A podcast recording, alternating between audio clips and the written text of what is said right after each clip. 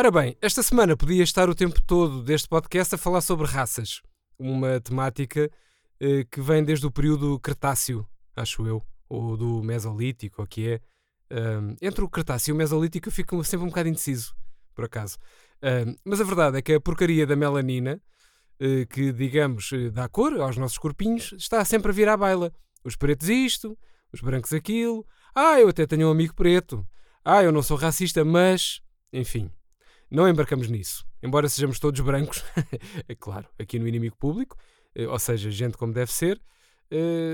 pronto, temos o nosso diretor Luís Pedro Nunes, que é assim um bocadinho mais escuro, tipo árabe. Mas enfim, a gente não diz nada porque ele é o chefe, portanto, shh, caluda.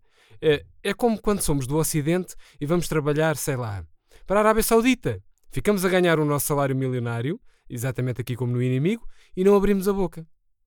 Mas adiante, esta semana uh, podíamos falar muito sobre o bairro da Jamaica, onde estranhamente uh, Marcelo ainda não foi tirar selfies, mas não vamos restringir-nos a isso. Temos outros temas igualmente gostosos para partilhar. E sem mais nem ontem, começa aqui por uma notícia exclusiva IP que garante que o Cristiano Ronaldo pagou 18 milhões ao fisco espanhol com sobras dos discos da irmã Cátia Aveiro. Já falei com a mãezinha e vamos esvaziar a garagem. Temos lá 18,8 milhões de cópias dos discos da Mana o que dá a justa para pagar os 18,8 milhões de euros da multa ao fisco espanhol. São preços de mercado na Feira da Malveira, explicou Cristiano ao inimigo, depois de ter estado esta semana num tribunal de Madrid, onde conseguiu evitar uma pena de prisão de 23 meses. Uh, ainda segundo Cristiano, uh, vamos passar por um período de maiores dificuldades, pelo menos até março não posso comprar outro supercarro. Mas a vida é assim. Tem altos e baixos, como os interruptores, lá dizia Hermano José concluiu o nosso craque, eh, que no fundo é um homem exemplar, exceto quando está a preencher o IRS.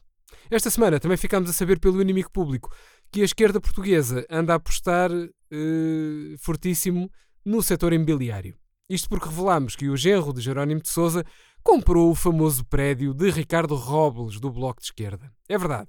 O genro do secretário-geral do PC eh, que ganha fortunas por mudar casquilhos na Câmara Municipal de Lourdes, terá acabado de comprar o prédio de Ricardo de Robles, um, o antigo vereador do Bloco de Esquerda, que ganhava fortunas a remodelar os casquilhos de casas antigas, que depois eh, vendia com casquilhos novos por vários milhões de euros. A vedeta do PS, Pedro Nuno Santos, considera que esta nova colaboração entre o Bloco e o PC eh, é o equivalente à queda do Muro de Berlim e às notícias da morte da Lady Di.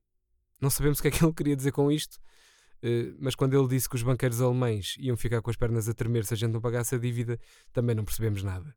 Portanto, eh, é igual ao litro. É assim, temos dificuldades em entender uh, as grandes promessas vindas das juventudes partidárias que formam as elites do nosso país. Mas isso, se calhar, é um problema nosso. Ora, o que é que eu tenho mais para aqui? Ah, tenho um rigoroso exclusivo do Facebook do inimigo, que não serve só para partilhar fotos de gatinhos, às vezes serve para isso até porque o nosso chefe, que parece um árabe, tem um chamado Rufino, que por acaso é lindo. Mas desta vez queria falar sobre uma notícia que assegura que a Caixa Geral de Depósitos pagou 100 milhões de euros ao genro do Jerónimo de Souza para mudar lâmpadas na sede, ali no Campo Pequeno, em Lisboa. Não há volta a dar. Os negócios a preço de mercado dos comunistas também marcaram a semana e por isso revelamos que a Joana Amaral Dias emprestou ao inimigo a sua cópia da auditoria à Caixa Geral de Depósitos e a nossa secção de Economia e Tarot passou os olhos por aquilo entre duas garfadas do almoço. As notícias, no fundo, não são boas. O alegado genro de Jerónimo de Souza terá alegadamente recebido alegados 100 milhões de euros, eh, mais IVA e mais portes, pela alegada empreitada de troca de lâmpadas fundidas na sede da Caixa, num total de 85 lâmpadas, meio casquilho e um alegado interruptor. É chocante, mas alegadamente é verdade. São os preços de mercado que nós também pagamos, sim, uh, apoiou o Presidente da Câmara de Louros, Bernardino Soares, que sabe bem o que custa subir a um escadote. Ainda no nosso Facebook revelamos esta semana uma notícia com implicações desportivas e internacionais.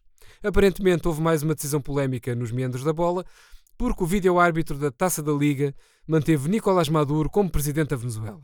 Pois é, é a comunidade internacional Uh, e grande parte dos venezuelanos sofreram um duro contratempo esta semana, quando um dos vídeo-árbitros da Taça da Liga, ao arrepio do que era esperado pelos americanos, decidiu manter o Nicolás Maduro à frente do país.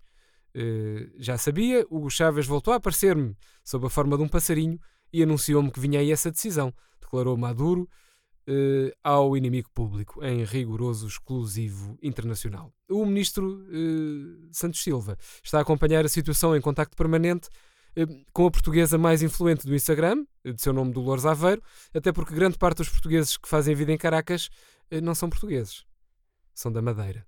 Coitadinhos. Bom, está na hora de ir à nossa edição em papel desta semana e a nossa edição em papel traz notícias gostosas, de apetite mesmo, como se dizia nos romances do Essa de Queiroz, uh, e logo a começar pela manchete que diz o seguinte: Grandes devedores invadiram a Caixa Geral, atiraram pedras e pegaram fogo aos caixotes do lixo.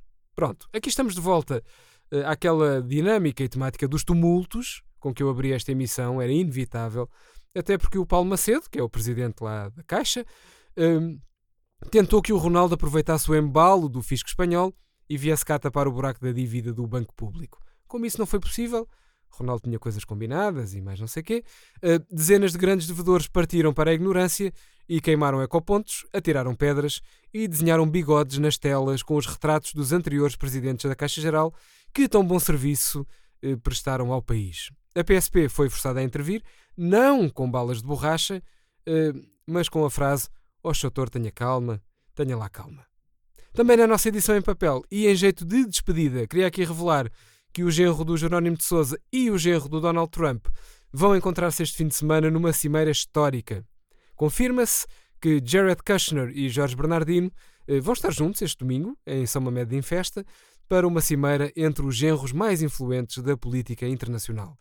Eh, os dois homens vão debater grandes questões do interesse dos Estados Unidos e de Lourdes, a começar pela manutenção das iluminações das paragens de autocarro e passando eh, pela guerra comercial entre Xi Jinping e Donald Trump. É possível que Kushner contorne o chamado shutdown do Estado americano com um ajuste direto que vai permitir ao Jorge Bernardino fazer a substituição de lâmpadas na Casa Branca com sobras dos pavilhões da festa do Avante.